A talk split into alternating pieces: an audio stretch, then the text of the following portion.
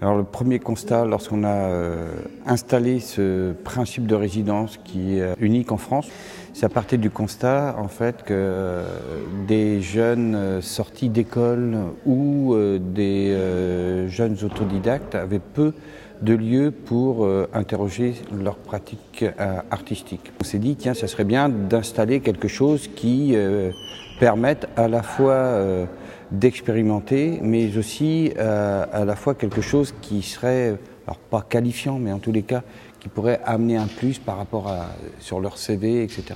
Il y avait vraiment une idée de mettre quelque chose en place qui permette en fait le dialogue, les échanges, les échanges de savoir, les échanges de pratiques, d'expériences, etc.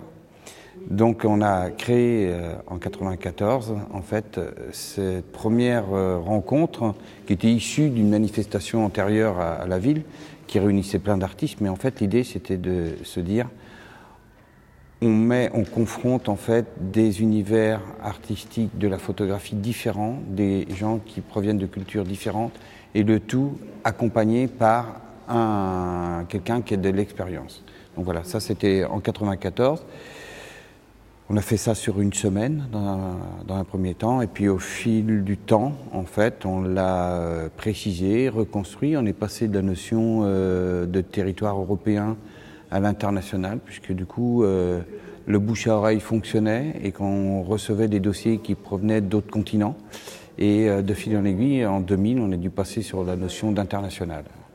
Et là, l'idée, c'était de ne pas être seul face à son propos, mais justement de confronter, d'aller à la rencontre de l'autre, d'aller à la rencontre d'une démarche photographique différente qu'un photographe plasticien rencontre un reporter, que le reporter s'interroge sur euh, la pratique de quelqu'un qui va interroger son propre propos. À Niort, nous avons la chance d'avoir un lieu dédié à la résidence qui, euh, qui permet en fait euh, de mettre tous les condiments nécessaires pour que ça puisse se réaliser. C'est un lieu qui est euh, magique au centre de la ville, dans une sorte d'alchimie, permet une vie collective, mais permet aussi euh, un isolement. On est 15-16 dans ce lieu-là, on vit euh, pendant 15 jours, mais il y a vraiment là aussi l'idée d'espace de liberté, c'est-à-dire qu'il n'y a qu'un moment où dans la vie journalière on se retrouve, c'est le repas du soir. Le reste, chacun vit sa vie, entre guillemets, Concrètement, c'est moi qui euh, choisis, entre guillemets, euh, le conseiller.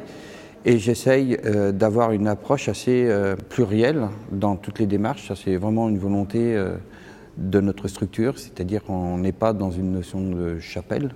Je pense que toutes les démarches artistiques, photographiques sont intéressantes. En revanche, le choix du conseiller est lié à sa capacité à partager. C'est, euh, j'allais dire, un des critères premiers.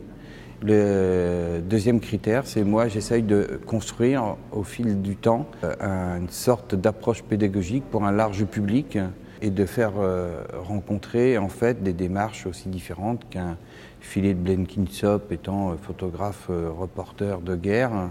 Le public a pu le rencontrer, mais aujourd'hui une photographie plasticienne plus construite avec un univers poétique présent, mais aussi euh, conceptuel avec Joan Focuberta et aussi dans la notion d'autres reportage avec Christina Garcia Rodero. Enfin voilà, j'essaye de balayer ça et de façon presque à dose homéopathique pour euh, des approches un peu plus complexes ou dit difficiles pour un grand public.